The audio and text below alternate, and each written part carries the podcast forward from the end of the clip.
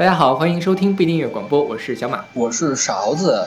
哎，上次我们不是说要继续跟白白老师聊他的音乐人、艺术人生嘛？是啊，我们这次继续开始啊，请白白老师跟大家打一个招呼吧。那哈哈喽，大家好。那个上期介绍我的时候说说是我名叫哈库啊，其实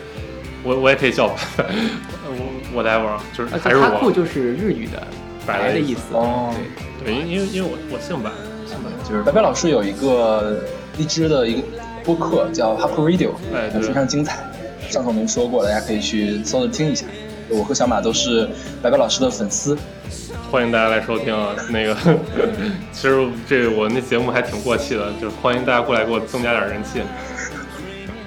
白白老师又谦虚了。好，我们现在听到的是来自 Sweet 乐队的 Everything Will Flow，选自他们哪年的专辑？这是一九九九年啊，九九年的专辑。Head Music，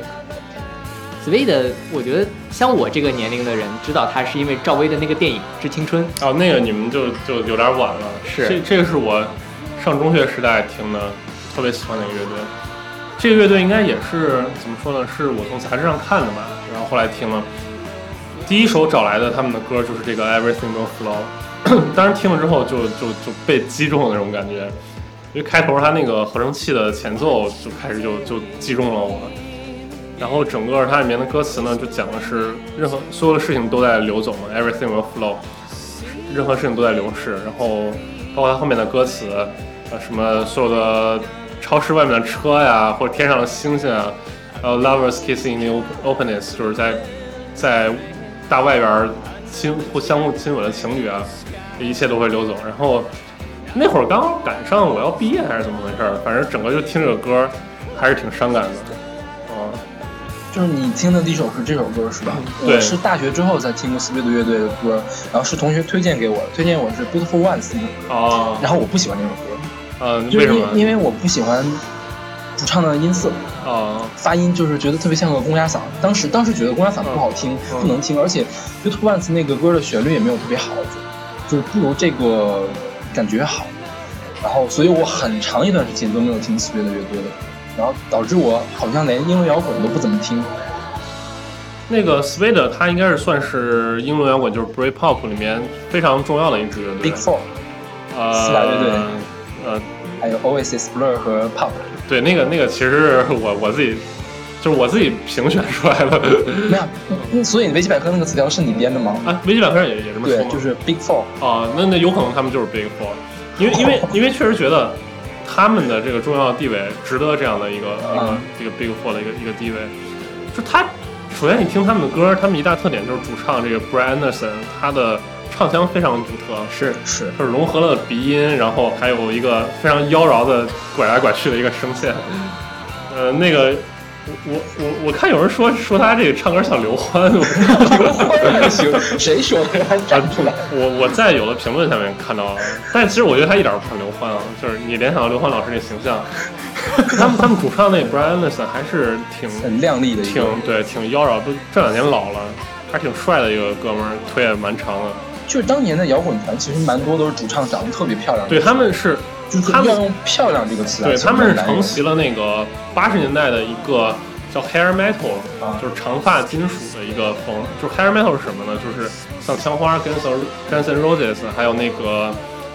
呃琼街 Skid Row，啊，他们都是统一的是穿的特别华丽，就有点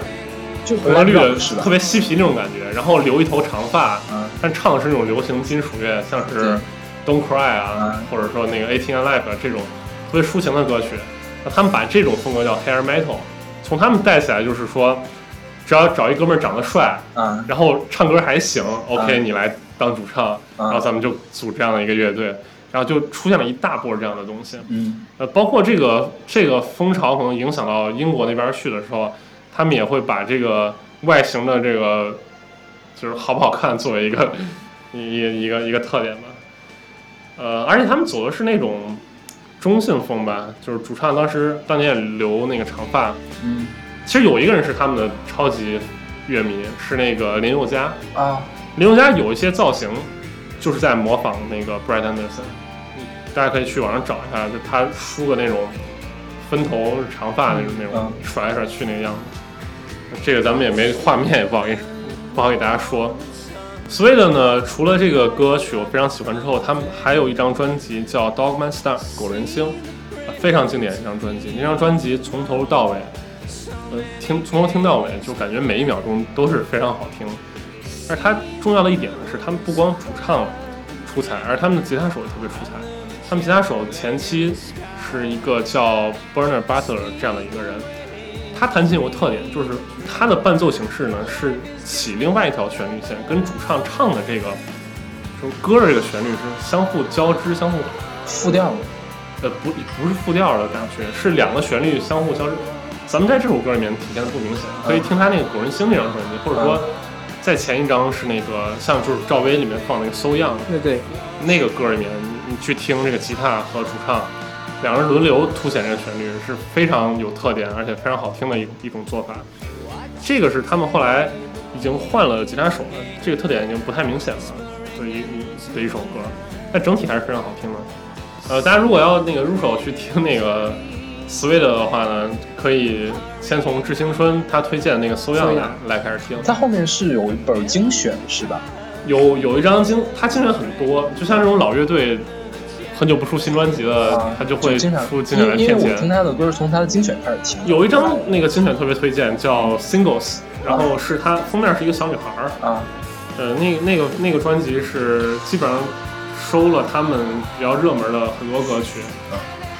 然后后来又出了一些精选，基本上歌都大同小异，还是那个 Singles 比较比较适合去当一个入门的来听。当年《致青春》这个电影我本来就不太想看，但是因为有这个。搜样这个歌在里面，就让让人很很很难就是拒绝，尤其是你作你作为一个 Sweet 的歌迷，你在电影院里面听到这个搜样，非常让人激动的。就我其实还是我天天鄙视情怀党，但是我本人还是有有一些情怀。但是那电影那情节我就设计太太扯了，一边放那歌，然后那个女配角咣当被车给撞死了。哦，你还记得吗？我觉得特别讨厌那个地方。这这这这啊，我我想起来了，我想起来那块儿。呃，不过那电影我看哭了，是吗？白眼。你是哪块看哭了？看到没有他那他那点比较对我那点看那个什么什么北京遇上西雅图都会哭，你知道吗？是吧？那我我没看过。尴尬。嗯，没关系，我觉得泪眼敌人还蛮好的，就是尤其是对很多东西比较敏感，就能体会出他也也许是过度解读，但是也许能体会到一些额外的意思，蛮好一个事儿。蛮好的，蛮好的。好，我们来听这首来自 Sweet 的 Everything Will Flow。Watch the early morning sun, red like blood from the dead. See the prince of people run, so many games to play. See the blues above the dream under the jet playing.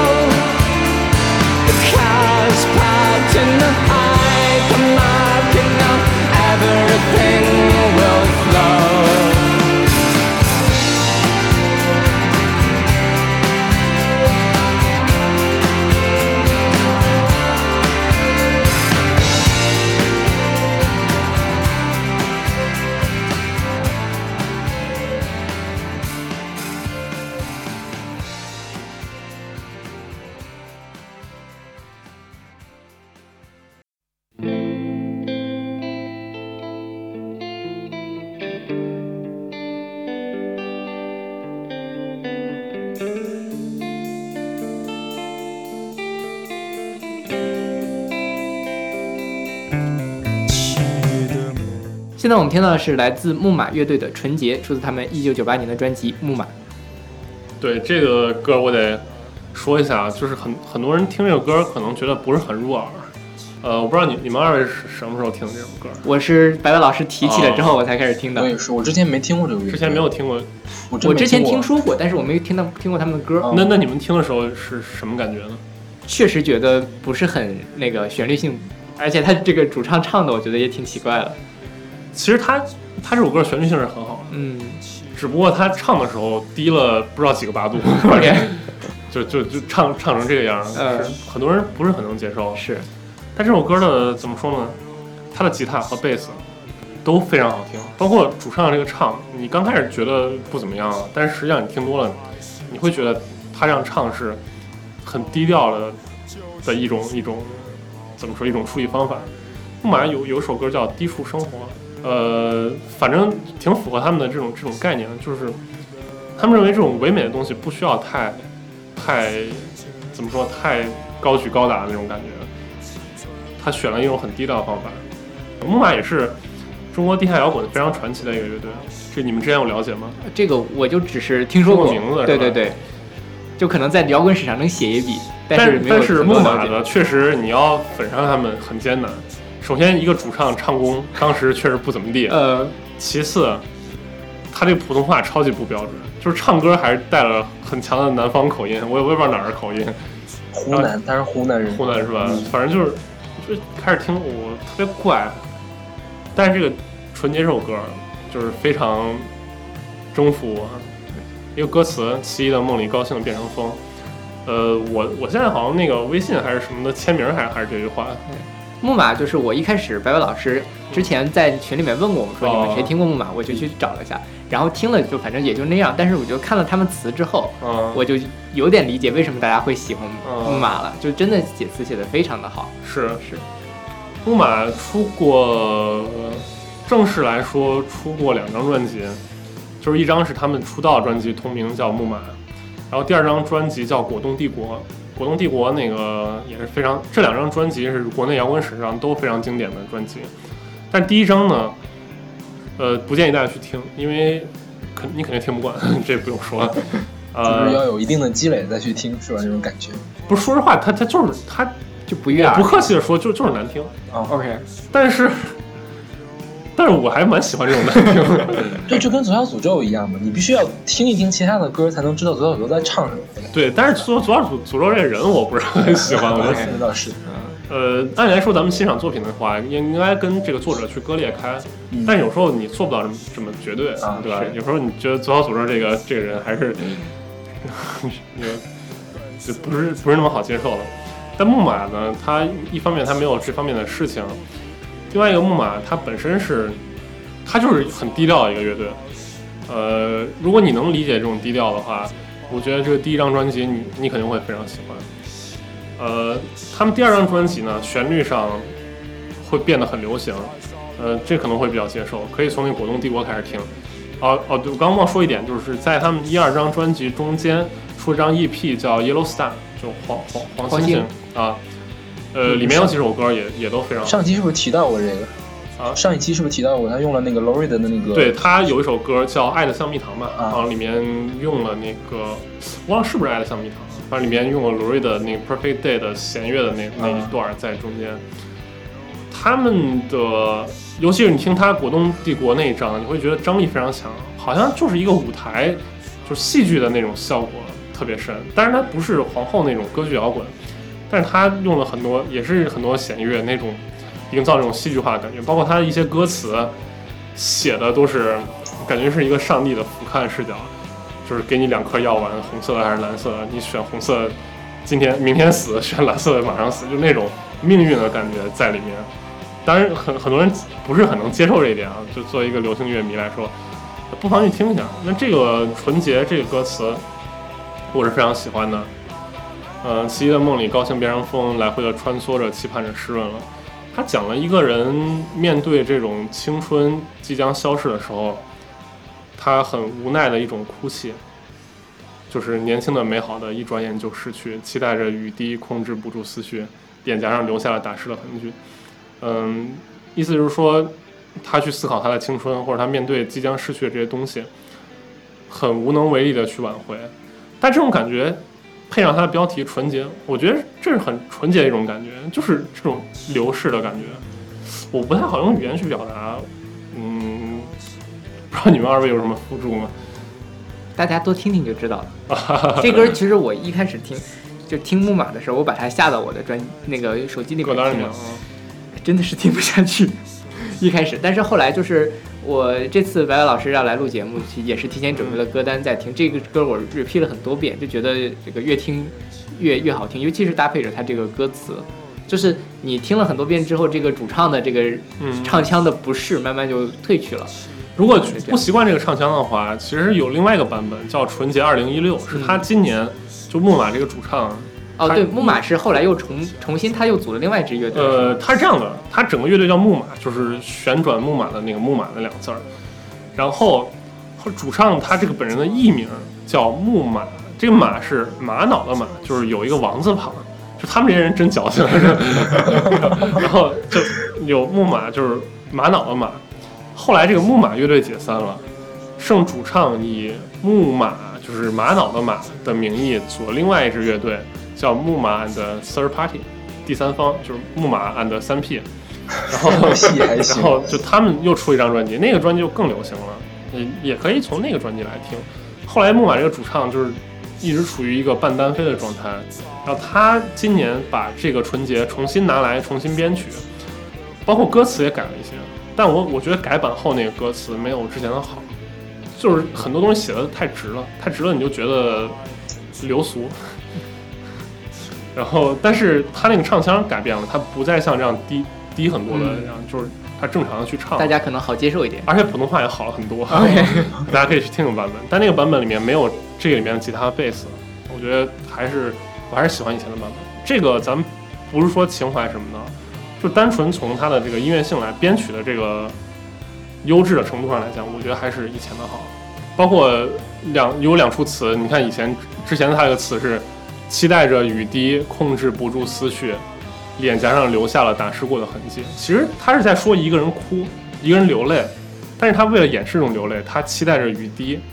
来，就是就是说，咱们小学写作文嘛，哦经常雨水和泪水混在一起分不。清雨水还是泪水，对这是小学写作文老用的一个。然后，然后，然后他他就是期待雨滴，他也控制不住思绪，他整个情绪是崩溃的。但是新版的歌词改成什么？新版歌歌词改成“请别告诉我那只是雨滴”，就就把这个东西点破了，就很很没有意思。就是嗯就是就是你哭了，但是你要假装说这只是是雨滴。对对对但，我觉得这样就很无聊，没有没有这个意境在里面。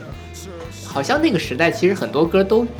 歌词都是这么写，就写的比较婉转，然后比较有诗意的成分在里面。呃，他们木木马这个是其实是很具有诗意的一支乐队，他就是把很多东西，他宁愿用意象来表示，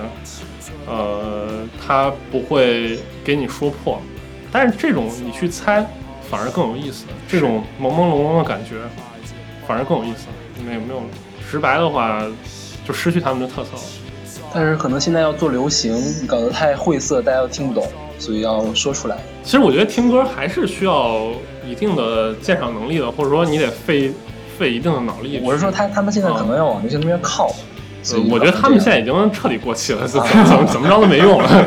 不好说啊，这个这谁知道呢？对，没准他们的歌哪天上了《我是歌手》，然后就重新红了。呃，这个可能不太会。我觉得可能性不大。现因为现在你包括看《我是歌手》，它影响力也没有之前大了。是现在一个歌这种翻红的可能性已经少很多了。对，以前你像什么董小姐，嗯一唱那简直就是现象级。南山南，啊夜空中最亮的星，现在你在看这种节目里，谁去唱一个什么所谓地下民谣也好，或者说摇滚的也好，已经不太能激起什么样的波澜了。是，包括本身它这个东西的关注力也在下降。对。啊，包括他们这个拉，就是有人评价说木马是世界上唱这个啦啦啦唱得最好听的乐队，大家可以好好听一下啊。好吧，我们来听这首来自木马乐队的《纯洁》。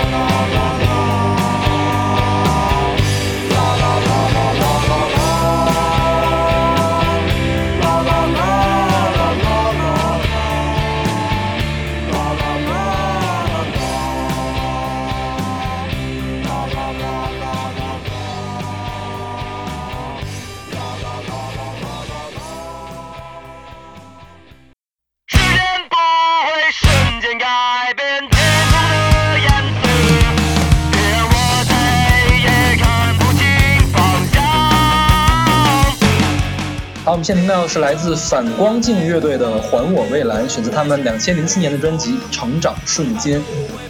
对，这个歌呢，其实虽说收录于这个《成长瞬间》这个专辑，其实这个歌是早就存在的一个歌，而这个歌歌歌名叫《还我蔚蓝》啊，其实它是一首环保歌曲。我查这首歌的时候还说啊这是反光镜，因为这首歌曲成为了中国第一支进入人民大会堂演出的朋克乐队，天 哪就！就特别奇怪，就是朋克进入人民大会堂，是 而且还要把它标出来，啊，对更不朋克了。对对是，呃，怎么说呢？他这个歌的歌词也非常直白，就是我们我们要保护环境，我们要就是现在天已经不蓝了，我们要还我蔚蓝嘛。OK 那为什么选这歌？这歌跟我的个人经历有很大关系。我上大学之后组了一支乐队，然后我在里面担任的这个贝斯手。然后我们刚上大学之后就有一场演出，当时说演什么歌啊，就是选来选去，就是我们翻唱这个《换个蔚蓝》这首歌。首先，第一原因它简单，因为朋克是吗？朋克都特别简单。说这这鼓还有点难，啊但是我不是鼓手，我不管这块儿。然后鼓还有点难，然后那个其他就没什么难度，然后歌也很朗朗上口，很悦耳。其次呢，它主跟主题有关，就是你要知道你在学校演出是要受到层层审查的，嗯，呃，但是这个歌词绝对没有问题，而且上过人民大会堂啊！对对对对，就是人民大会堂都上得，你这学校的小礼堂当然也能上得，对吧？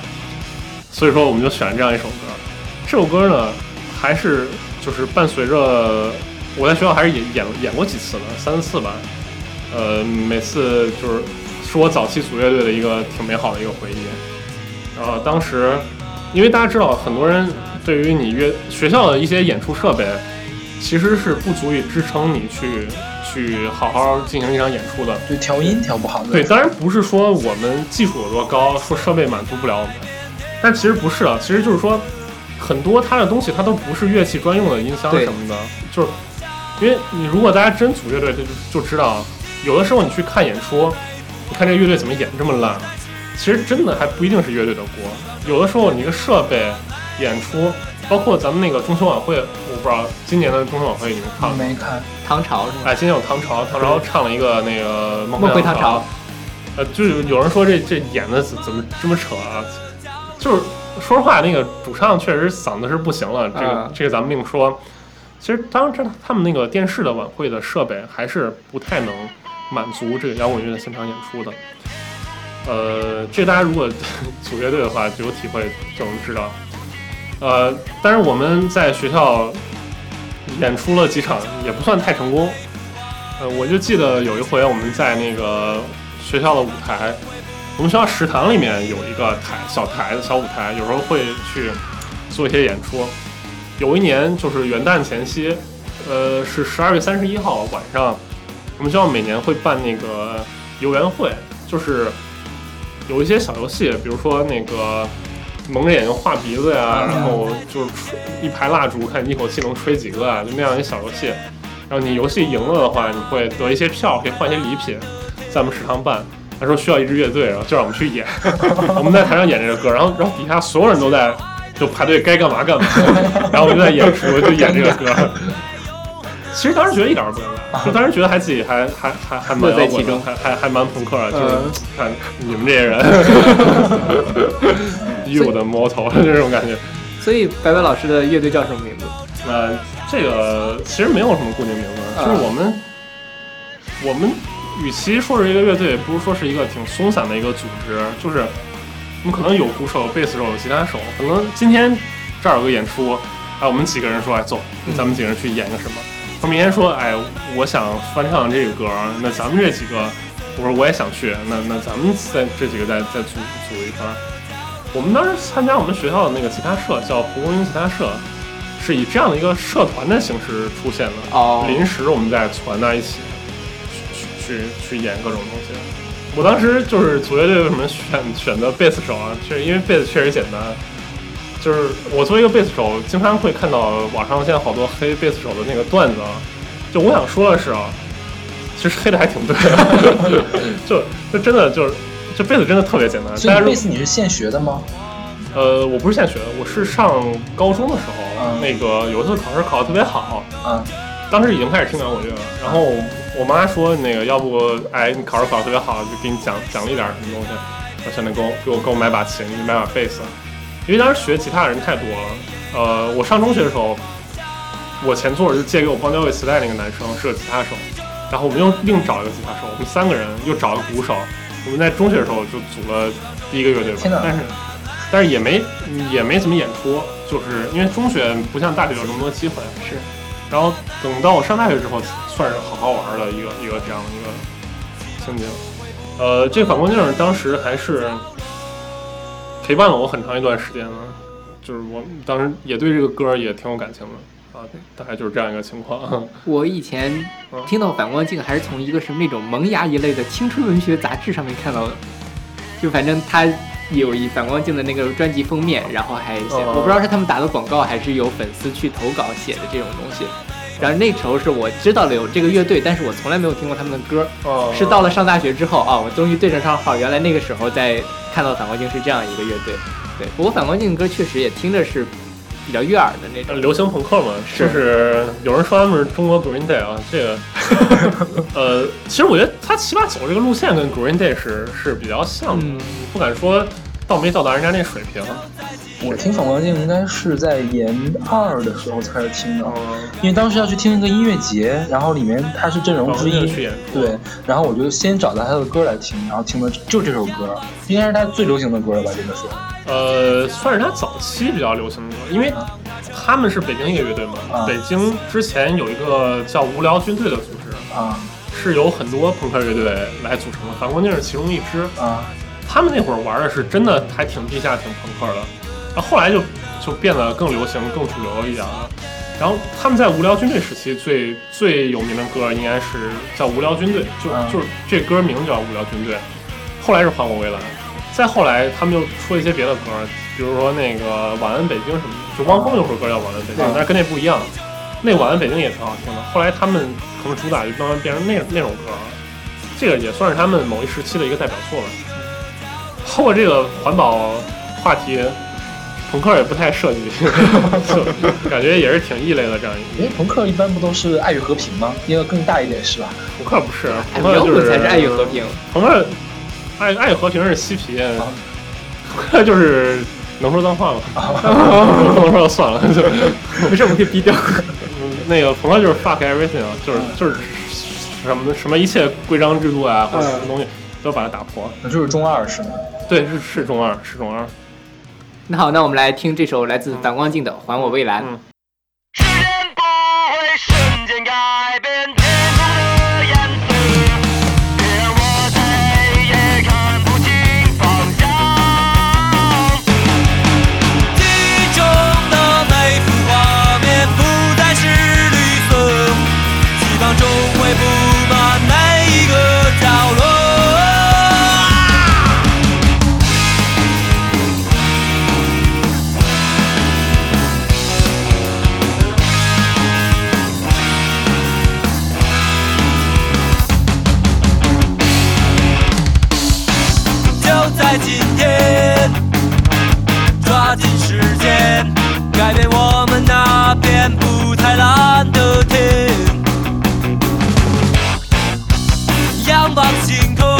你是否还能许下诺言？不要让它成为永恒的瞬间。空气中弥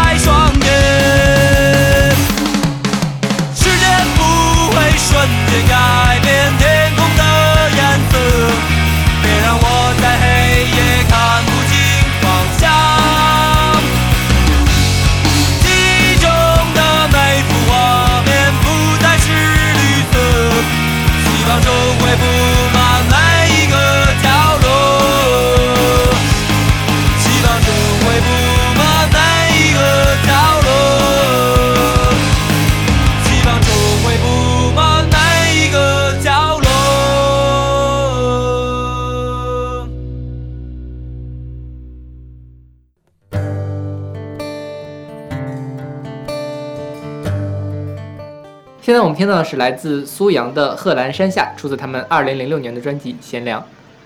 这歌是白白老师是西安人，对，对，所以这歌也是一个西北的，啊，对，西北乐队的歌但是苏阳，我先说明一下，苏阳他本身不是西安人，苏阳是宁夏的，对对，但是其实属于那个西北这一片儿的。是，整个你去听那个陕北的民歌啊，包括宁夏那些花儿，他们叫花儿，整个都是算是一个体系的，挺像的这种。呃，苏阳呢，这个是我上大学的时候，就是他出《贤良》这张专辑的时候，呃去听的。当时听了之后非常喜欢。呃，这个东西唤起了我一个怎么说呢？一个作为西北人的这个就是家乡魂这种感觉。你听他那些唢呐，还是是挺悦耳的。对，像我们那儿就只有二手玫瑰，二人啊二人转对对对就是完全完全不是一个感觉呀，就完全不是一个逼格的感觉。其实也不是，就是我小的时候听很多这种民族的东西，小时候觉得特别俗，也不是说特别俗吧，就是你老听你就不觉得它有什么特别的。呃，包括就是我不知道北京有没有这种风俗啊，就是有的时候可能就有家里有人去世了，他会有那个就是送葬的队伍，啊，会吹一些唢呐。我小时候就我妈她特别避讳这些事情，嗯，他觉得哎呀好难听，然后就是唢呐这种就就不好不行。但是我长大之后就发现，其实这唢呐这东西，它不光是 那个吹吹奏这个，喜事红白喜事的时候红事不也要吹唢呐吗？对。对。红事也要吹唢呐。但是当时我认为唢呐是一个功能性的东西，啊，就是在这种活动场合来伴奏的东西。嗯，就没有听出来它多好听，对，但是但是包括苏阳，包括二手玫瑰，是他们都很爱玩唢呐，他们实际上是把这个民乐融入到摇滚乐里面做的比较好的这样的一个东西。是，嗯，包括素阳本身，他这个人呢也是蛮有故事的。他一开始是一个宁夏人，但是他有一阵在西安住。这个有有一次音乐节，我就我去看他演出，然后完了之后，我跟我一个朋友去找他搭讪，然后然后他说那个他最近在西安住，哦，呃，住住那胡家西安一地名，然后我们当时听就笑了。呃，就是你去看西北，其实还出了很多不错的音乐人呢。对，像西安有什么许巍啊、郑钧啊、张楚啊这是。些，然后宁夏像有苏阳，然后有那个布衣，布衣，然后再老一点什么赵牧阳，包括他他哥哥叫赵已然，嗯，这个你你们可能不太清楚。兰兰州出了很多人，啊，兰州啊，对，现在包括唱民谣，就是我听你们上期节目还在那儿说那什么，是因说为是很多人就说兰州嘛，对吧？对对对啊泰肉同学是兰州人，所以我们啊，对，对都是西北人，就宋冬野他很多那个歌儿跟兰州有关，对什么五泉山的石头上，然后嗯然后我去五泉山，去兰州的时候去五泉山上转了一圈，然后发现那个地方啥都没有是吧？就不是特别乱，就下面跟一个那个就是八十年代那种农贸市场一样，啊。卖盗版碟的，卖去卖衣服的，嗯就是那种就十块钱一件儿那种衣服，然后包括还有那种卖胶卷儿的这些东西都很少见，是，但是就就你去那儿你就觉得跟民谣真的丝毫不搭边儿，嗯，但是苏阳的歌曲其实是很接地气的，跟这种场景很符合。的。苏阳有其他歌叫什么《长在银川》，还有什么？家在银川，张大一川吧，张大一川我们我们我们选过那歌，哦对。对，啊，然后还是描描写了呃家的呃长在银川还是一个挺抒情的一个歌，它还有一个歌是什么，我忽然忘名字了，什么歌词就是什么红蓝铅笔三张牌。然后摸摸奖彩票傻怂才去买，就那种，就红蓝铅笔三张牌是那种街头的那种小把戏，嗯，就是什么三张牌倒来倒去，然后问你那个到底是哪张？哎，对，然后红蓝铅笔是猜这个红的还是蓝的，哦。就是相当于街头摆摊那种博彩的一个，然后还有那种摸摸奖彩票，嗯然后傻怂才去买，就是就他那个摸奖彩票不是国家正规的那种福利彩票啊，啊，是个他们当时就是骗人的，其实嗯根本没有奖，啊，所以他说傻怂才去买，其实很市井的一个，跟那个场景很符合的一个一个一个感觉是。嗯，我不知道大家对西北有有没有什么感情啊？就是我作为一个西北人，对西北是挺有感情的。早年间看过那个余华的那个小说是《活着》，啊，我不知道你们看过没？看过，看过，呃，他一开头不是写了，就是说那个我，就是活着的主人公叫福贵儿嘛，是，但是他是以一个叙述者的角度来写的，说我是一个干嘛的呢？我是一个就是去民间采集，用各种民谣的一个工作者，然后就走村儿串串乡的那种。然后他来到一个村儿，碰见这个福贵儿，听这个福贵儿给他讲讲这个故事，然后他就说，我当时就被他开头那段描写吸引了，就那个人整天戴一个破草帽，各种乡村里面去走，这个很像古代的那个乐府乐府官，就古代大家知道那个苏东坡写过好多乐府，包括那种木兰辞木兰辞，对，木兰辞不是苏东坡写的，但是它也属于乐府词的一种。对，古代有专门的这种官职，叫就是乐府官，去民间收集民间的这种歌谣，来整理、来编纂。但很多很多这种乡间流落的歌曲，其实很好听的。这个像这些元素，你在《野孩子》呀，或者在那个苏阳歌里面都能看到。但是现在这个工作，政府官方不去做了，或者说不重视了，没有人去做了，这个东西渐渐就要失传了。就你感觉其实还蛮可惜的。是，嗯。还好有这些摇滚乐队帮我们选这种选这种贺兰山下的是，其实他歌词写的还是蛮苍凉的。呃，贺兰山我不知道大家去过没，就是那个岳飞说的那个驾长车踏破贺兰山缺嘛，那个过去属于那个胡虏嘛，壮志饥餐胡虏肉，胡人的地盘，已已经是很很就是很边疆的一个地方了。再加上他这歌词里面描写的这个唢呐吹的，描绘的就很很苍凉的一个感觉。然后那边人就是人很少，人很少，包括你们上期说那个兰州，说呃我忘了你们说兰州是怎么说的，就是大概说为什么为什么说这个民谣的歌手老提兰州？兰州和重庆，其实兰州是很很重要的一个意象，是兰州实际上是汉地的最后一个一个算是要塞吧，它是一个实际上是为军事而生的一个城市。你兰州再往外就是张掖、武威，就是河西走廊往上，然后到敦煌去。其实这些地方是汉族强盛的时候可以把控住，然后再往外玉门，就春风不度玉门关嘛。但是你汉族政权衰弱的时候，这些地方是把控不住的。唯有兰州这个地方是，就是汉地的最后的一个边塞的这样一个感觉。所以说到了兰州，就给人一种就是征战沙场，或者说呃西出阳关无故人的这样一个一个感觉。就是你过了兰州，你再再也没有跟你的乡音、跟你的这种民族、这种文化相同的一个东西。呃，所以我觉得他们可能钟爱兰州，可能是这样的一个一个感觉吧。是有什么兰州的烟吗？有兰州有当地的烟就叫兰州，是的，啊我觉得那个烟应该是也是在这帮文青里面很流行的。我不知道我抽烟嗯，给我一支兰州啊，什么什么的。是是是，对。对，白表是没有选陕西的歌手是吗？就是陕西的民方言歌手。呃，陕西方言歌手是这样子的，就是说西安其实一度有挺多乐队，就是大家一说西安，有个词儿叫摇滚重镇，嗯是，但我认为这是几年前的说法了，就是西安的这些乐队发展真的现在比不上什么北京呀这些这些地方，因为就是我作为一个西安人，但我得说一句，西安，呃，毕竟它文化还是很保守，它不能接触很多这种舶来的文化，他还是老的那一套，而且这个东西他们消化的也很慢，就是很多人玩乐队玩摇滚，就是那种重金属，一直死磕。就老囿于这个形式，他没有很多变种的东西。就我认为，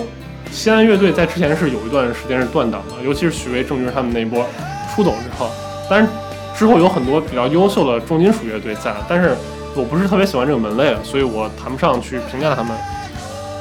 最近几年，我说最近可能是两千年以后冒出来的乐队，像那个黑撒，哦是就你们之前读黑撒，其实不对的，黑子，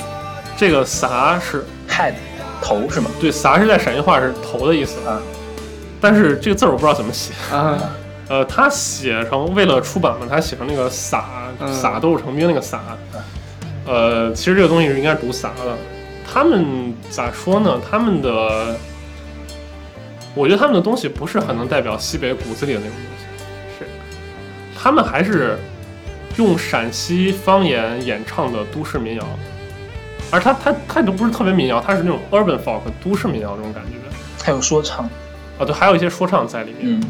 他真正跟西北的那个根儿，我觉得不太不太相兼容。对西安有很多像我们之前选马飞，对吧？马飞怎么说呢？马飞是马飞也很棒，这音乐人我很喜欢，就包括黑撒，黑撒这东西，黑撒这乐队啊，我不是说特别喜欢，但是起码他的东西我觉得还是可以拿出来。的。马飞呢是我挺喜欢的一个乐队，但是他有点代表那种关中的那种闲散的农民文化，就是这个农民不是说不是说骂人，就是咱们不鄙视农民，但是他们他这东西还是根植在一个农业文化上的东西，他没有过于那种像苏阳这种东西里面的。苏阳这个东西，它当然也有那种农业文化在，什么坐着牛车呀、拉着一一窝毛眼袋，毛眼袋就是小男孩儿，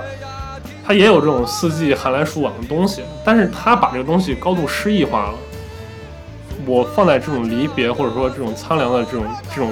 地方，这这个高高度去看，把它抽象成很多人能共鸣的一个东西了。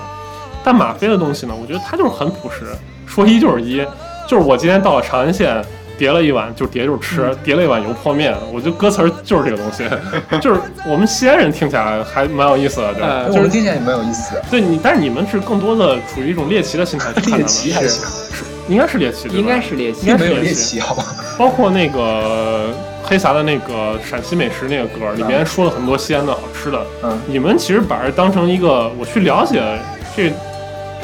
猎，其实还是一种猎奇的心态。这个东西在情感上不能让你们更多的产生共鸣，对，是我们还是那个因为咱们现在咱们现在没有那个土壤，咱们不是在地里面去耕地的那种人啊，所以他写这些东西，你没有办法共鸣。嗯，反而素阳这个东西，它抽象之后能引起你的这种这种共鸣吧。所以苏阳做出来的东西，相当于就是孔子当年做的事情，是嗯，也删删掉了马飞的那些，然后留下了苏阳的这些。呃，也不好说，他会，他更追寻情感的倾诉。嗯，马飞呢，马飞怎么说？他就是有点抖机灵那种感觉。啊他包括他之前有个歌叫《我能喘》，啊喘对对对喘我能喘嗯，喘是那个陕陕西一句话，就是我能喘就是一个反问，就是我能干啥？就就意思是说你啥都干不好，就。嗯，他歌词是我能串，刚才一个女娲都吊不下，就是，就我能干嘛？我连一个女孩儿我都我我都泡不上。嗯，他实际上是一个那种都市小青年的一个一种自嘲在，跟这种西北的精神的歌儿已经已经不是特别贴近了明白。啊。之前有一本书是讲西安摇滚的，我不知道白白老师有没有看过，嗯叫什么《废都摇滚记》还是啊，我知道那书，嗯那书里面还有我朋友的乐队还还在还在里面收录。那本书我还买了一本。那个是那哥们儿是西安本来一个玩乐队的一个一个主唱，然后他玩他他当年那乐队应该是我没记错的话，应该叫超级玛丽，但是那乐队我也没怎么听过。呃，然后他后来去追忆这个事情，就写了一本书，但是我觉得那个可参考性不太高，因为因为你要说西安这么多年一直说它摇滚重镇，它出了出了什么很值得纪念的乐队吗？我觉得没有。包括之前那一代张楚、许巍的那一代，咱们不说了，那个确实是摇滚史上可以有一定地位了。但是之后，我觉得没有什么乐队值得把它写成书的。嗯，很多人在追忆那个时代，我觉得除了当时亲历者把他们当成一个青春的怀念来来说，对于我们这些外围的人来说，没有更多的意义。呃，但是中国摇滚圈子就是在汪峰之后这一代，有什么可以写到历史书里面去的人？嗯，咱们且不说写到历史书了，就写不写到历史书来说，你包括北京这些乐队，就啊。就像咱们像木马、像反光镜这些东西，嗯，他们作品起码拿出来是有意思的。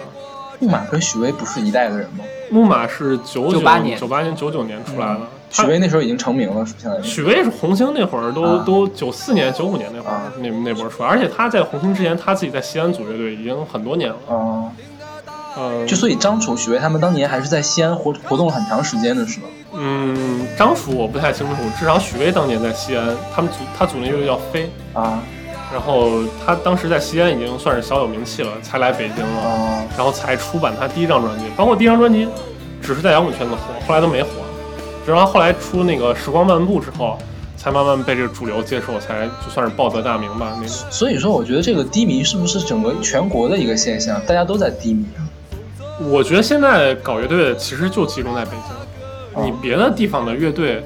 没有包括武汉有很多朋克，没有演出机会是吧？主要是。也不是没有演出机会，就是在可能两千年之前，互联网没有这么发达，啊。互联网没有那么发达，但是传统资源又集中在北京，啊。包括一些地下厂牌啊，啊。各种乐队歌手他们都在都往那边挤，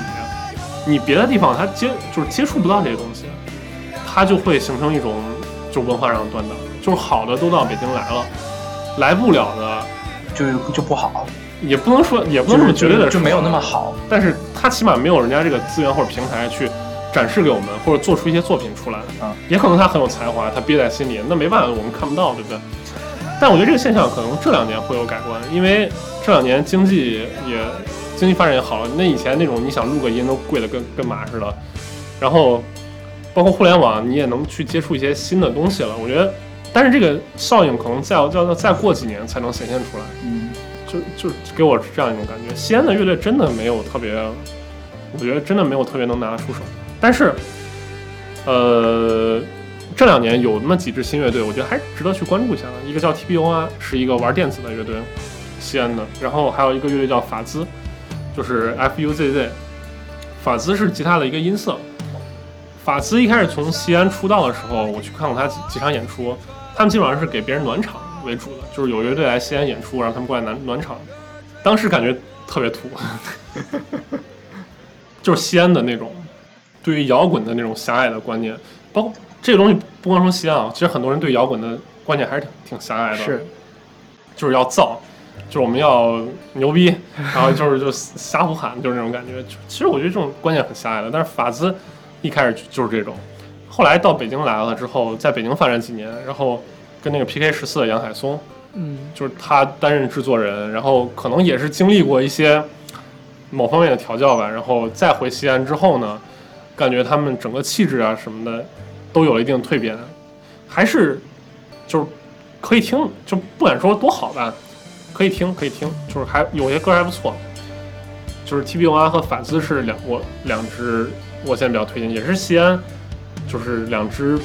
还算可以吧，也算是领领军乐队这样的一个一个一个一个概念。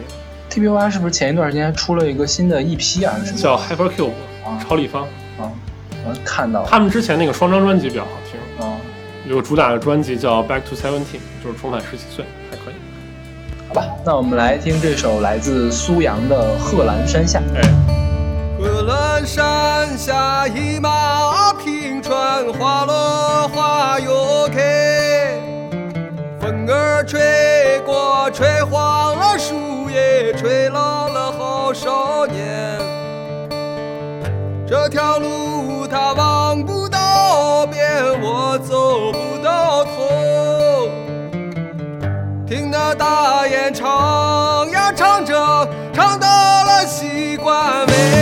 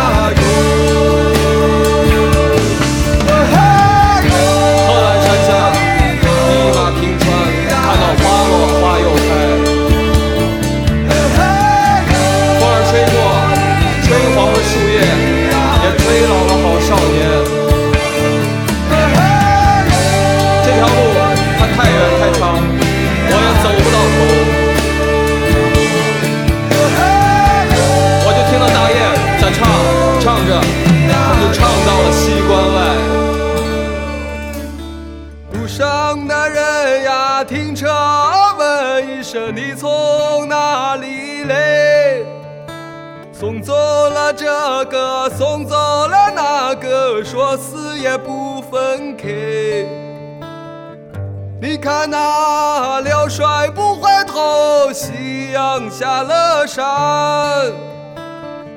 不知他们都活在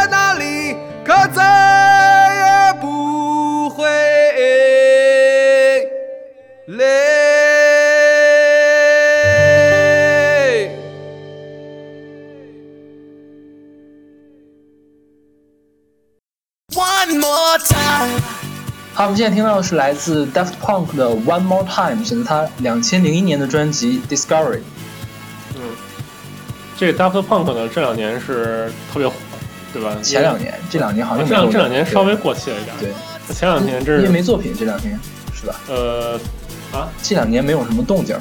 就对一四年才出因为他。前两年出了一张专辑 Get 叫 Lucky，那个那专辑叫什么？Random Access Memory，、哦随机存取的内存，就 memory 是内内存的意思。啊然后就是他们封面是两个戴头盔的一个拼在一起的一个一个照片。啊，那张专辑在格莱美上获奖无数，是对，然后很多人呢从那个时候认识了 Daft Punk。啊，其实呢，我听 Daft Punk 是不好意思啊，比你们早很多。就是我上中学的时候去淘碟，那会儿比较流行买打口碟，然后我去那个碟摊上，因为当时你对很多东西不了解，也没有去网上试听的这种东西，然后你只能听别人说嘛，我就听别人说说这个 Daft Punk 特别牛逼，然后我就去买碟，然后买了他们双张的一个套盒，那个套盒呢里面一张是他们应该是九四年的还是哪一年的专辑，叫 Homework 家庭作业，还有一张是这个两千零一年的这个叫 Discovery，这两这两张其实他们早期两张比较经典的专辑，哎，我就特别高兴，然后回去拿拿拿回去听，就先听那个 Homework，然后听了第一首歌我就傻了，我说这么难听是什么东西？然后这个碟就就被我大概扫一遍之后就扔在那儿就没动，然后包括那个 Discovery 我就没动。这 Discovery 其实这个 One More Time 是他的第一首歌，但是我一直放着没听。然后又过了两年，就大概可能快上大学，嗯，中学快毕业那会儿，我当时把碟都听差不多了，也不知道该听些什么。说这还有一个那个 Discovery，然后就给我拿过来听一下，然后放一听第一首歌，就是这 One More Time，我觉得特别好听。因为我之前听的歌呢，就是怎么说呢，还是摇滚偏多，或者说流行偏多，这种电子的这种东西比较少。这个音色我当时听还是比较新奇的，对吧？Auto Tune 是吧？啊？Auto Tune 那个。啊、对，呃，就是你们把它叫 Auto Tune，我我其实觉得它可能是用那个声码器叫啊。vocoder，就是 voice coder，啊。就是它其实是一个一个东西，你把你歌声唱进去之后，它有个键盘，啊。然后你弹那个键盘，它就会把你的声音按你弹的那个音给你啊。播出来，啊。它就相当于把你的声音处理成你想要的一个音高。啊。实是那样子的一个一个效果，就是大家可以听到这个人唱的时候，声音有点那种扭曲的感觉。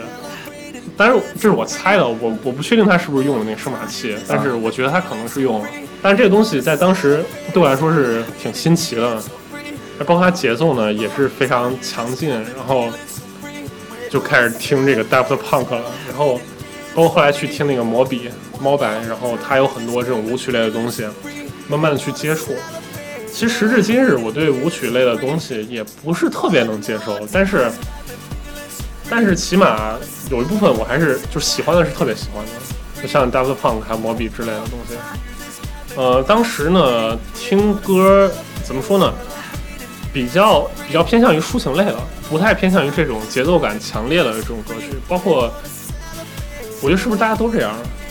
是一开始肯定要听旋律好的，啊？对，旋律比较抓耳的，能把你抓住，但是你节奏好好像无所谓，对，我觉得而且中国人听，我觉得应该一开始会听歌词好，就我觉得中国人更更对对看重歌词。哎是你像金曲奖会有最佳作词人奖，格莱美就没有最佳作词人奖，就是最佳呃歌曲奖，就是作词整个一个整体的，对。嗯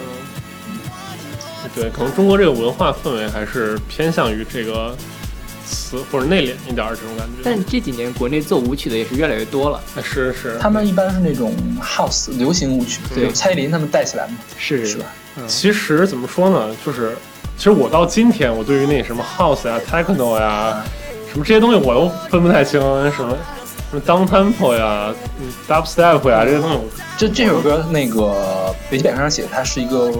嗯法国好事，啊是吧？对，我不知道为什么叫法国好事，因为 Daft Punk 是法国人，啊是这样这样 不是不是，他可能是在当地的那个，就大家知道这种舞曲是从当地的那个俱乐部或者说那种就是小舞厅，咱们这儿夜总会夜总会对夜总会夜总会流行起来。他们通常模式就是说，一个 DJ 过来我给你放歌，然后放歌的同时他会有 mix，就是我拿一个别的节奏比较强劲的动词动词动词，然后再再加一个可能以前一个经典老歌或者很抒情的一块儿放，然后让你去跳舞。这才有为什么叫 remix 呢？就是我把一个歌跟一个动词动词的东西混起来哎混到一起。你看 DJ 的那个，就是他们叫 DJ 台，我认为这个名字特别土，其实就是混音台，就是两张黑胶，然后然后你调好速度之后，两边就可以混合之后放出来，就是他们用来 mix 一个东西。然后一个好的 DJ 呢，他可以调动下面跳舞的人的这的这个气氛来，他会在适当的时候去放适当的歌，做适当的一个 remix，然后然后以他以这个夜总会以这个 club 为为中心，然后慢慢人大家听说啊，这个是哪哪家有个谁谁 DJ 特别牛逼，然后咱们都去，他名声慢慢就就出出去了，然后就开始出唱片。其实这个电子乐跟摇滚乐，就是地下音乐，通常是这样一个模式，就跟相声一样，是从小剧场上开始的，不像是流行工业，我直接闭门造车，写好歌，录音室录完，直接专辑发出来，我再出去巡演什么的。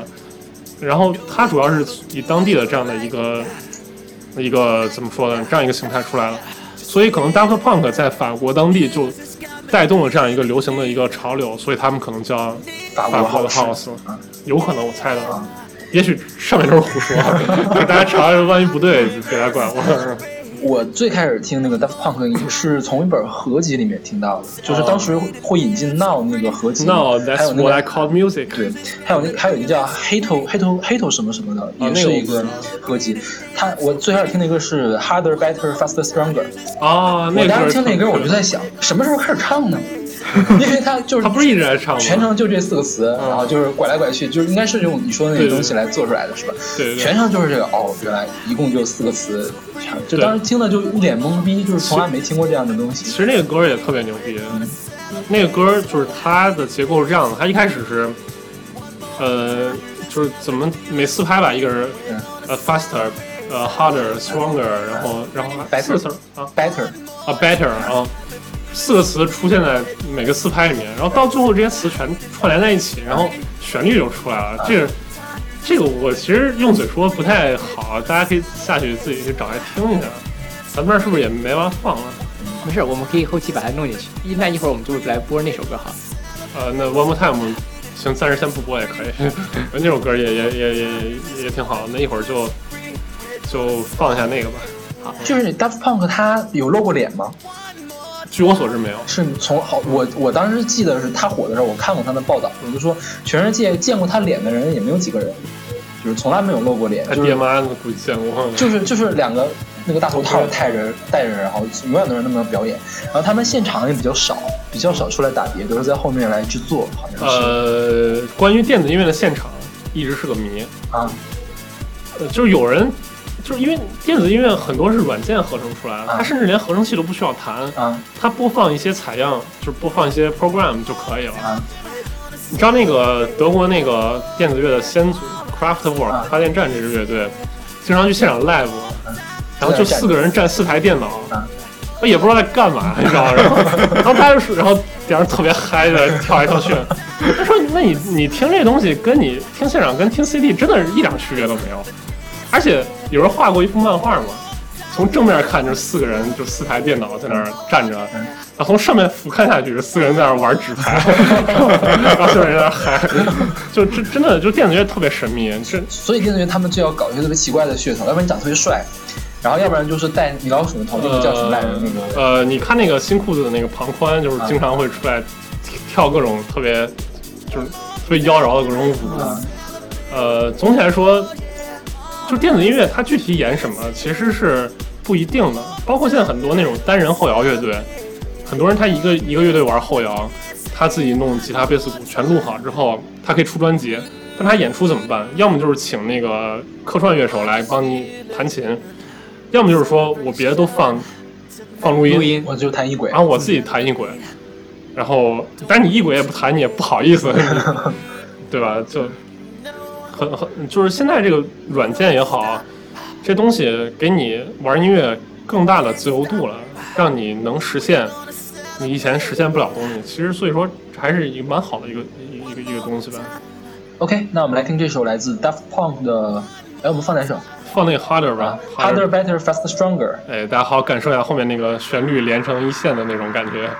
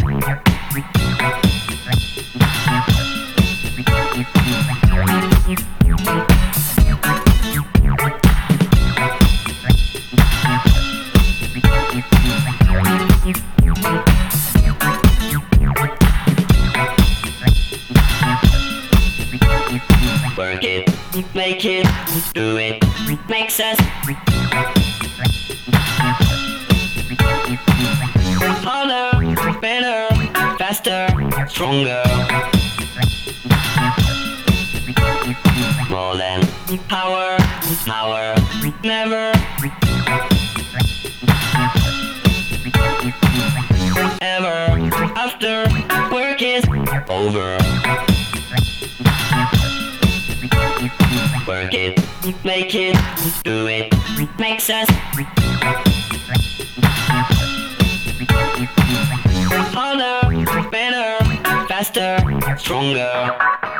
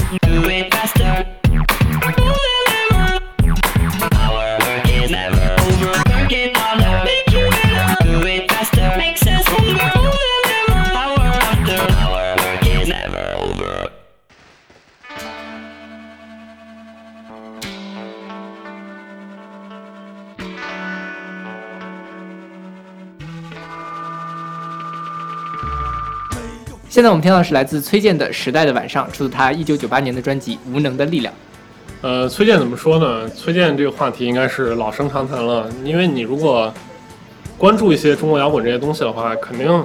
你会被各种说崔健或者写崔健的这个文章所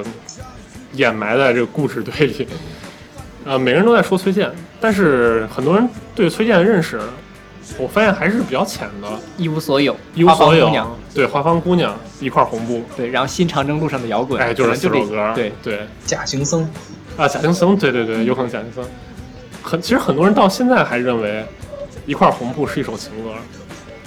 但它其实不是一首情歌。就是政治意味比较对对，呃，那天你用用一块红布蒙住了眼，也蒙住了天，然后，然后这个感觉让我舒服，它让我忘了我没地儿住。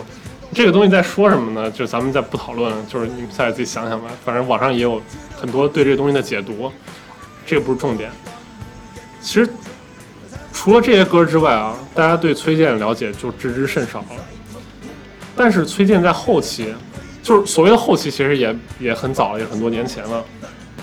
当时呢，他就开始玩说唱，是对，而且他那个说唱其实还是鼠来宝是吧？也不是他，他说唱跟周杰伦其实还挺像的，是吗？也挺含糊的，而且它重听音很颠倒。就咱们之前放过春节那歌，是不对？春节也是这张专辑也，是这张专辑对崔健的咬字非常的特别，对，嗯嗯，就是 就是就是就这种感觉，他整体的 flow 很含糊，但是他在重音的上面他会突出，但他不会每字每个字儿都突出。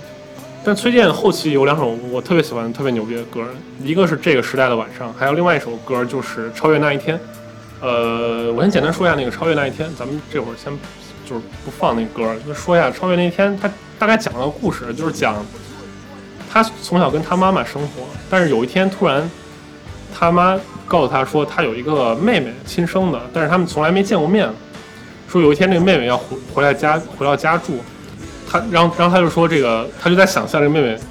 长得怎么样，漂亮不漂亮啊？说回到家住以后，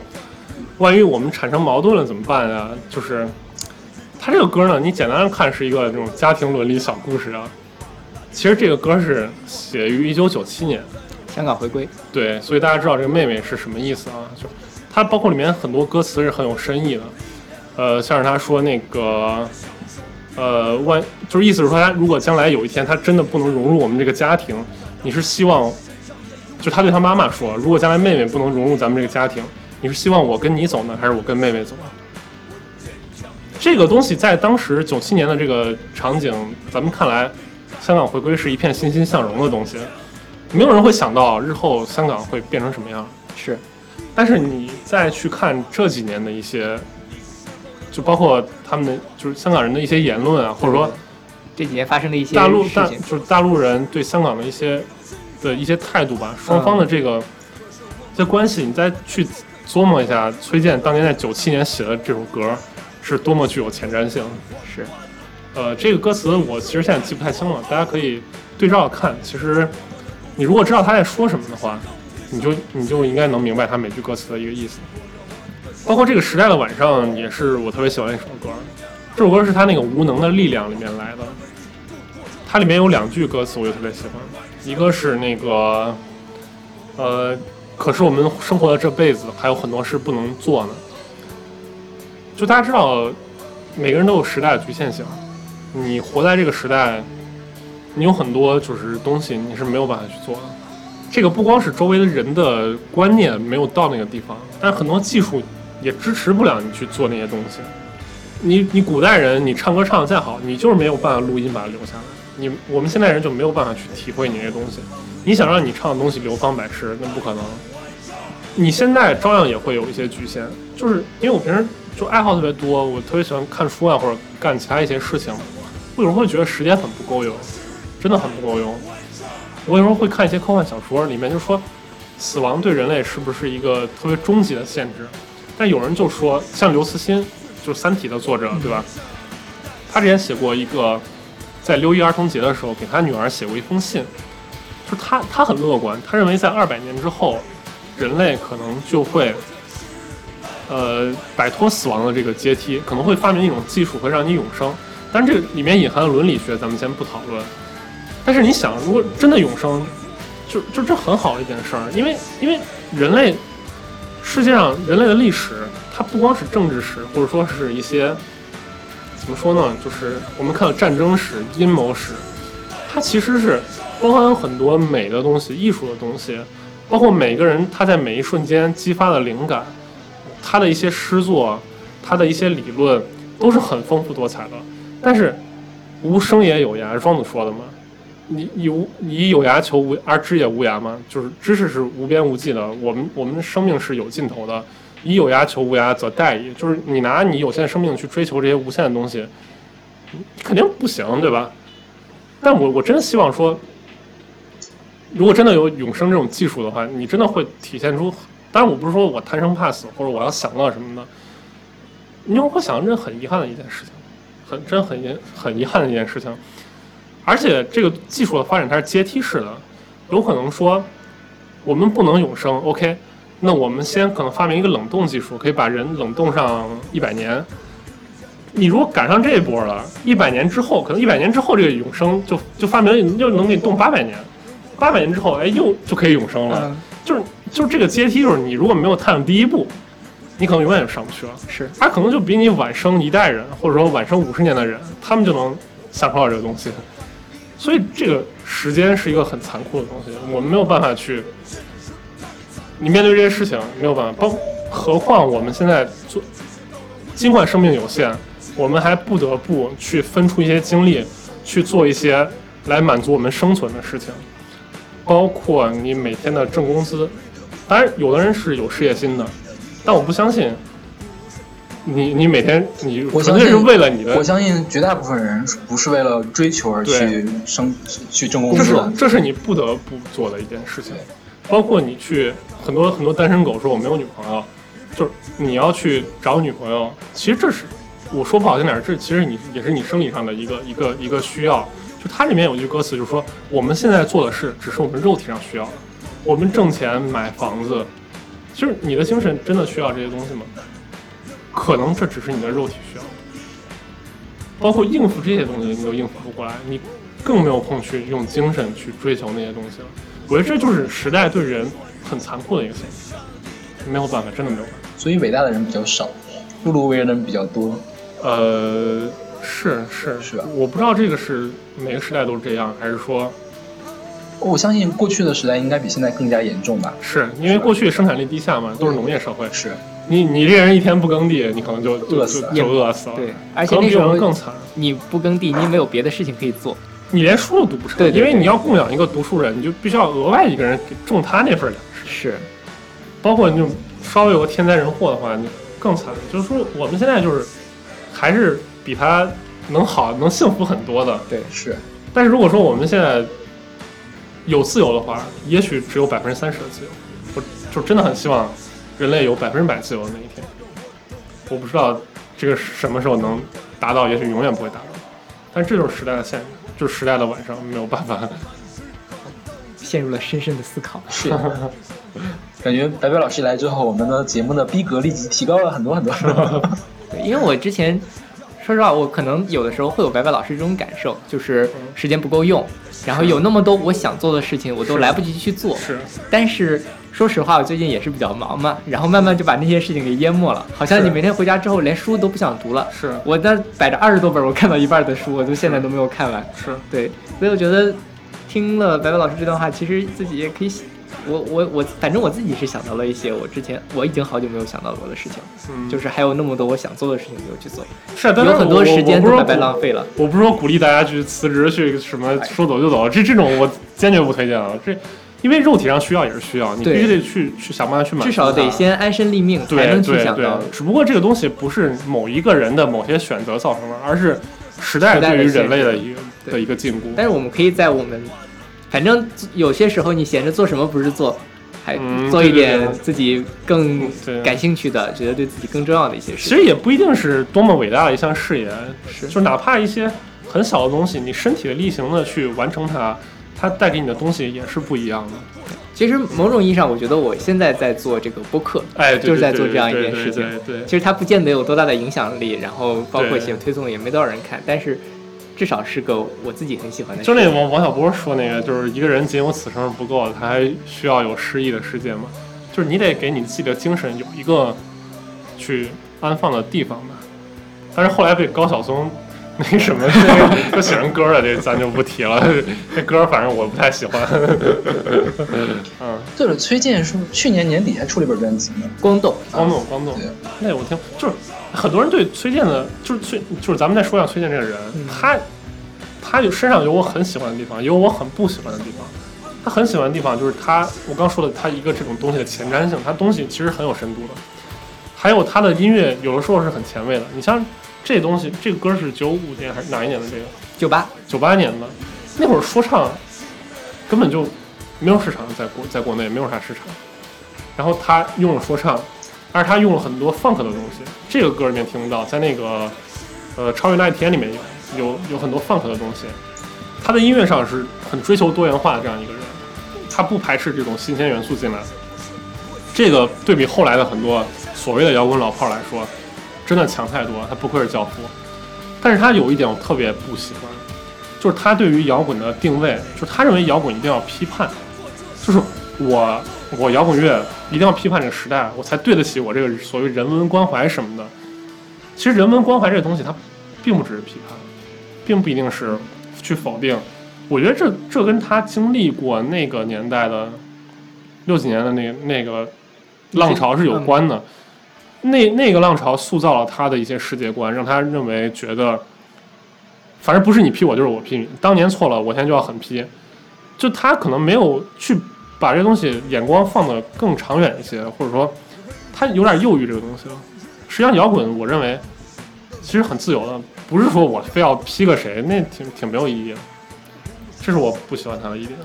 前两天就是我们录节目的时候是在国庆嘛，崔健在今年九月三十号的时候开演唱会，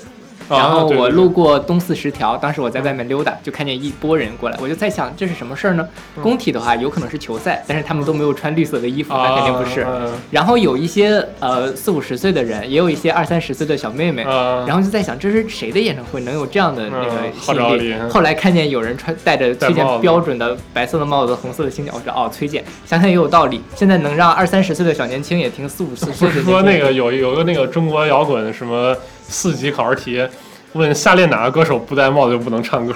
啊，是 A 崔健，B 是木马，就木木马的呃他他也天天戴个帽子，然后是左小诅咒，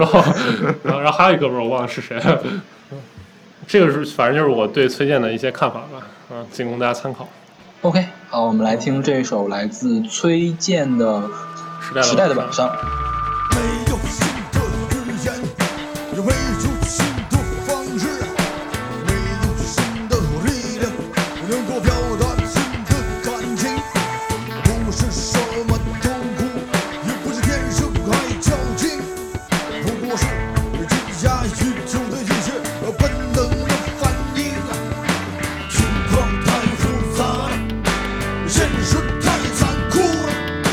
谁知道那人生的极限到底会是什么样的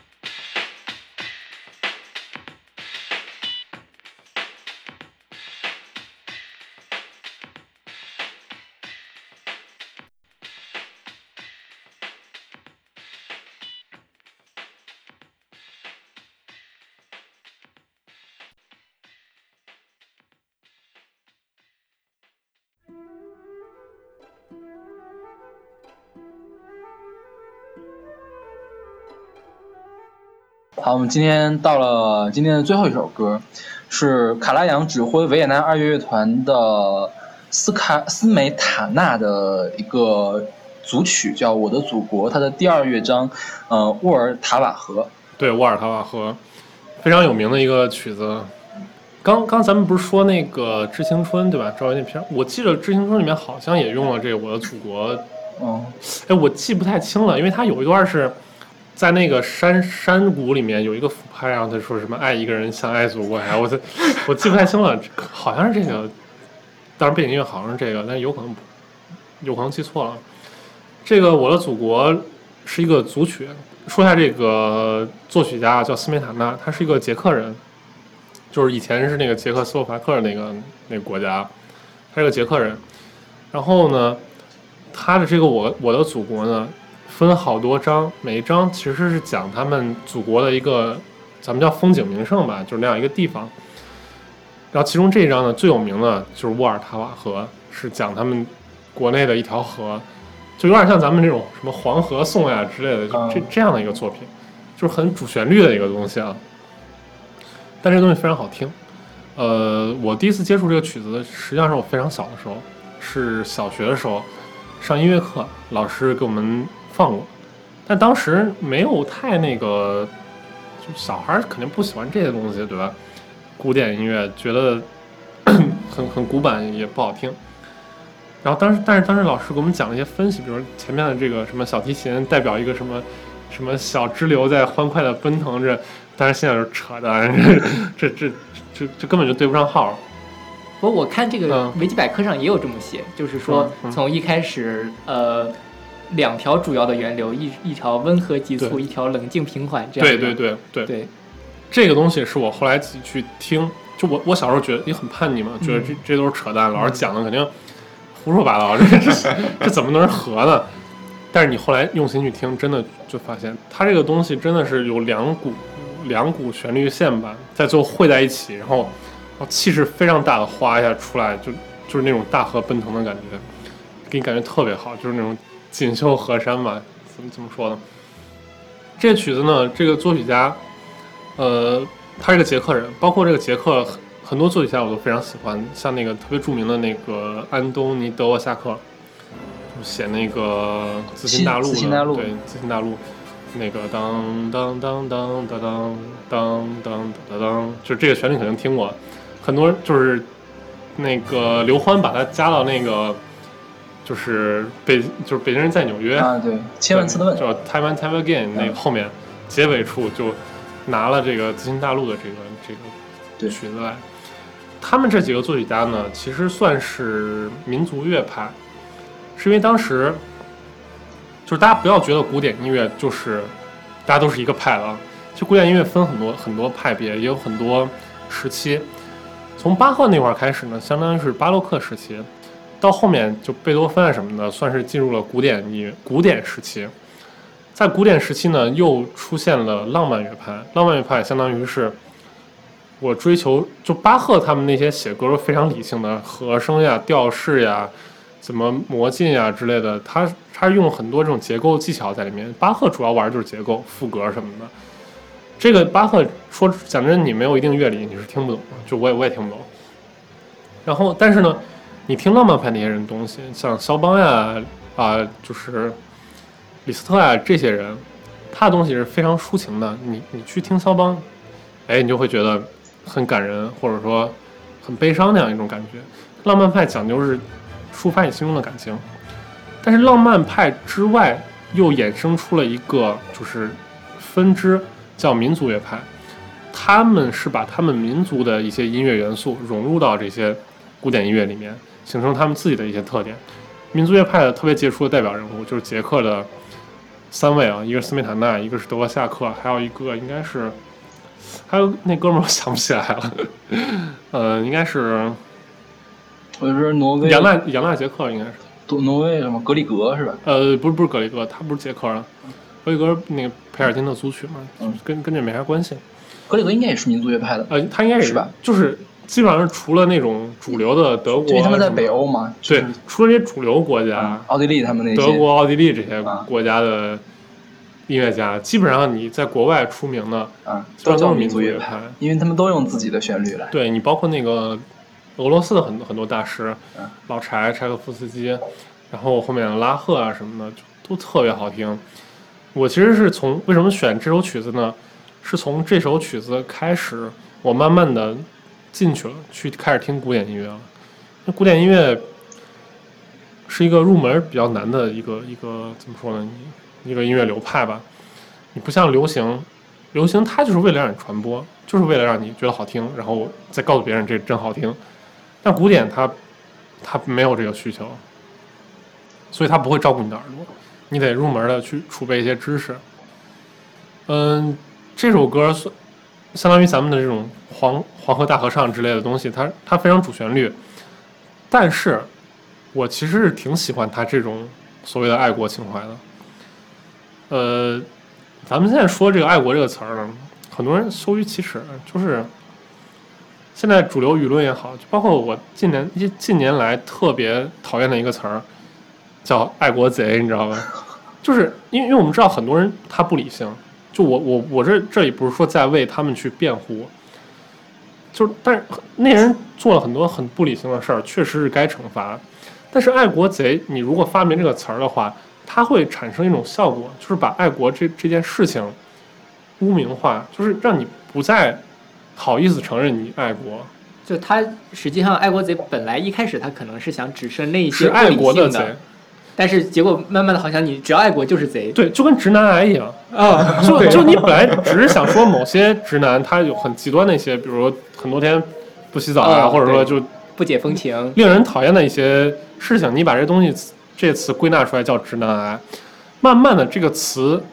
它会反过来影响你的意识，让你觉得直男就是就不行，嗯就是就是就是我觉得这倒不会，这应该不会。呃不不，我觉得可能大家就也会对直男贴上一个标签，说会贴标签直男就是那种就是那种直男癌的样子。反过来讲，就是爱国，可能你就会变成爱国贼那样一种非常不理性、怎么怎样的这种。对我我不多说，首先就是说，有人说什么爱国不等于爱政府，这这我啊我我我我都我都就是咱们不说这些，这些很很无聊，很没意义。就我真觉得就是，首先对咱们国家这种历史文化，我还真的挺热爱的。包括你同理心，你去想，斯梅塔纳作为一个捷克人，他描写祖国的这些山川河流呀，他肯定是饱含的这种热爱去在写的。很多人很多人的文艺作品里面，你可以去感受到他这种热爱。你像那个老舍写的那个，其实他本来《四世同堂》，《四世同堂》讲的是那个，就是日日日抗日时期的北京不是被占领了吗？然后北京的一户人家，他们跟那个他们的生活史吧，里面也有汉奸的，也有去积极抗日的这样一个人。他中间有一有一段儿就写那个北平的秋天，就是讲北平当时的一些风土民俗。然后这段后来就被摘出来成了一个小短片了，好像课本里学过吧？是吗？我没我。我这个年代好像学过这个。反正你去看他当时写的那个文字，真的是对那种祖国或者对他自己的家乡就饱含热爱。我听这首曲子的时候，我也能感受到那个斯梅塔纳作曲家本人对祖国的这种这种感情。但是你们体不体会得到，我就不知道啊，了。我觉得这个嗯可能嗯，就是我听这首歌，其实有点像我听《一条大河波浪宽》。对 对对，这呃，有有有点那个意思，就是其实我觉得，呃，又回到刚才那个爱国、爱国这这个话题上，嗯就是，呃，我以前听过一句话，就是说这个世界上没有好人，只有好事儿，就是嗯你事儿把这个事儿把把事儿做好了，这个肯定是最、嗯。最基础的，但是这个感情其实是我觉得都是共通的。现在我觉得真正意义上说，那些在网络上比较愤怒的，然后嗯什么都反对那些人，其实还是少数。因为我们在节目里面选什么歌唱祖国啊之类的，啊，就是遇到了这种旋律之后，我觉得很绝大部分人其实还都能激发出来这种情感在。是是是是，就只能说，就我原来我原来也经历过那种愤青时代啊，就是就是一个人一个人对事物的认识，就是从顺从到逆反，再到理性的去看待这个事情，就是。就跟黑格尔说的那种，你先正，然后再反体，然后就再合体这样的一个一个过程。就我有一段时间，就是也不能说我热衷吧，就是我在网上一看有一些言论，我就要跟跟人家吵。后来我慢慢的觉得这东西很浪费我时间，而且它会就是激怒你，它会让你的情绪很长时间陷入一定的那种，就你不该有这情绪，你你不必要为它去浪费任何感情。但我现在就慢慢学会控制了，然后你再去理性的，呃，去看这些言论或者听这些东西的话，你心中自自然有一个评价标准。你你对于别的话语，你就呵呵一下就好了，是就是那种那样一个感觉。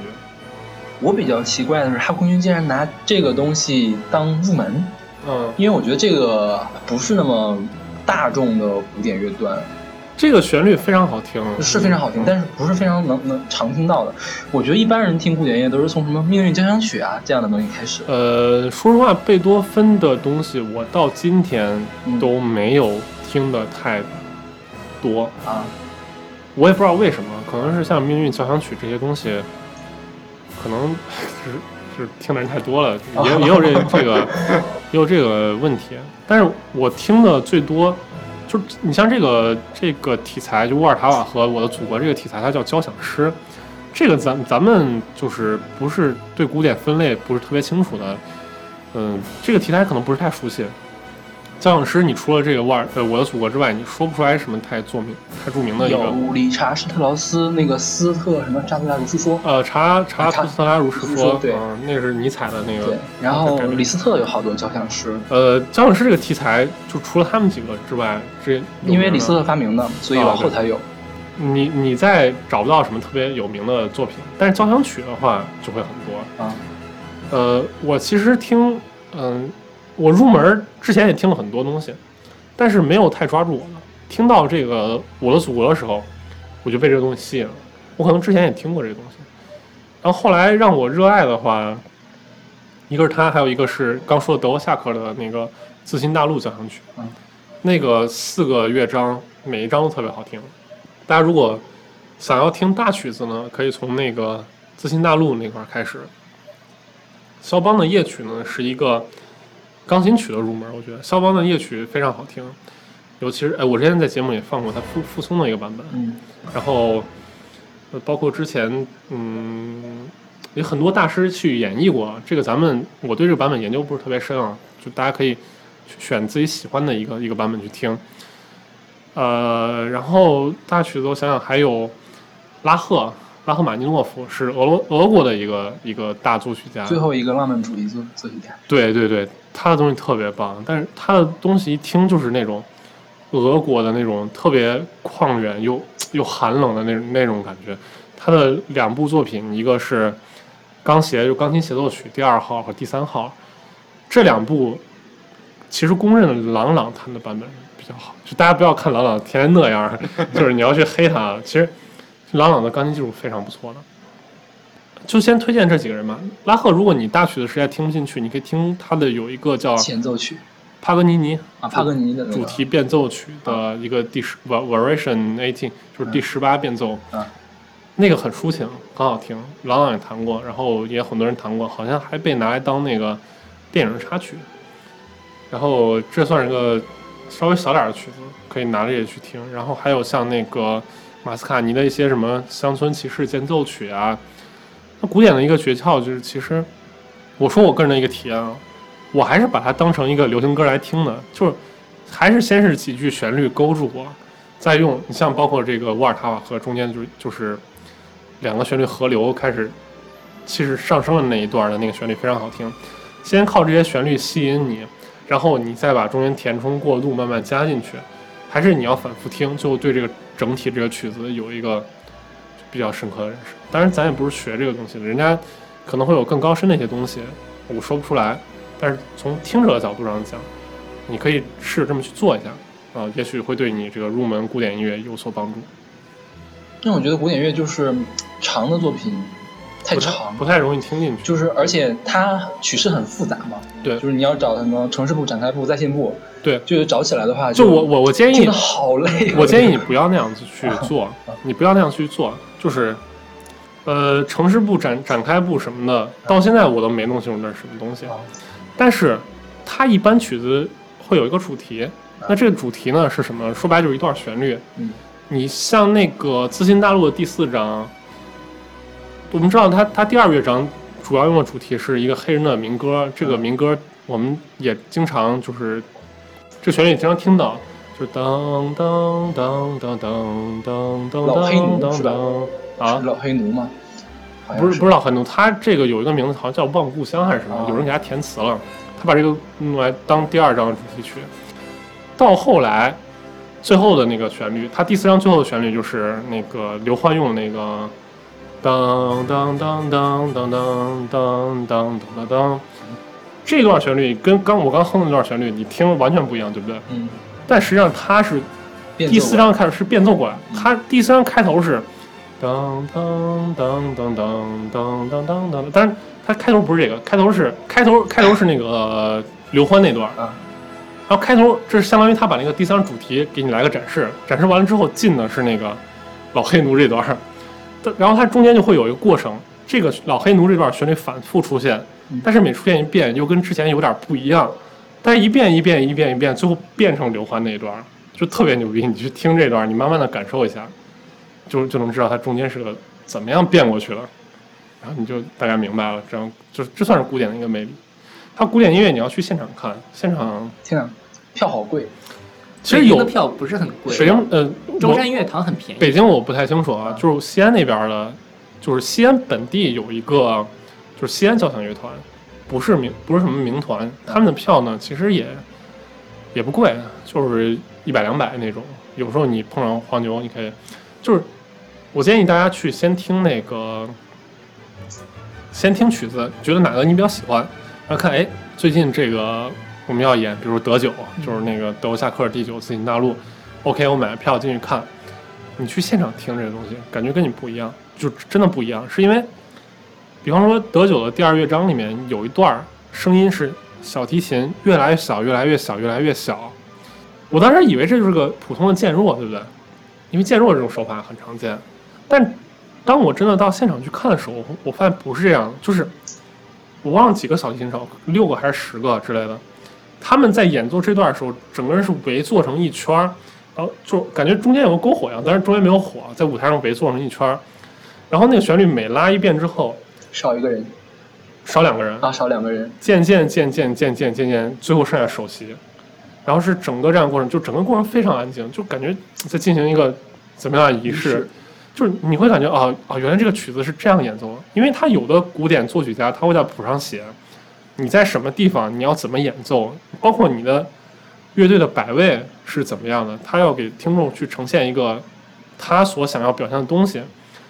你真正遵守这个去做了，它就是个这样的一个呈现的一个效果。古典音乐除了我们能够听到的，其实还有一些是我们在现场才能看得到的。对对对，但是前提是你要把这个曲子先听熟一点儿，要不然你去了就就光剩睡觉了。对我自己就是很尴尬，我其实只看过一次嗯教那个古典音乐古典音乐嗯是在中山音乐堂拉赫玛尼诺夫，哦看睡着了。啊，拉赫的曲子非常好听啊，你就因为我以前都没有听过，那是一一年的事情，还是一二年年初的时候。当时我对古典音乐一无所知，我只知道，我当时唯一一个完全听完就是贝九，啊贝九，嗯就除了别的都没听过，但是就很尴尬，就睡着了嘛。嗯最后嗯跟我一块儿去那人也很不高兴，就是他拉我去的嘛。但是后来其实我觉得至少那个氛围还是什么，大家可以先找一些自己稍微熟悉一点的去听，呃，至少哎这个我听过，然后慢慢的再去什么，要不然像我那种情况就其实挺尴尬的。对，其实你去听拉赫的话，你可以就先聊下了解一下俄罗斯的这个背景的文化。俄罗斯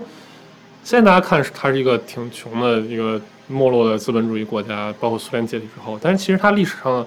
文化非常灿烂。从它的那个沙皇俄国时期，就像有托斯妥耶夫斯基啊，然后托尔斯泰啊这种大文豪，特别牛逼，真的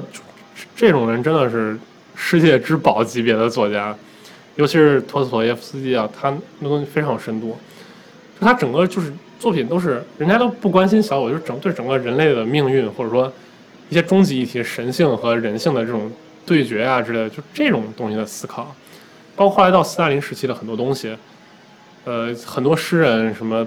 那个就像是那个布罗斯基啊，什么阿赫玛托娃呀、茨维塔耶娃这些东西，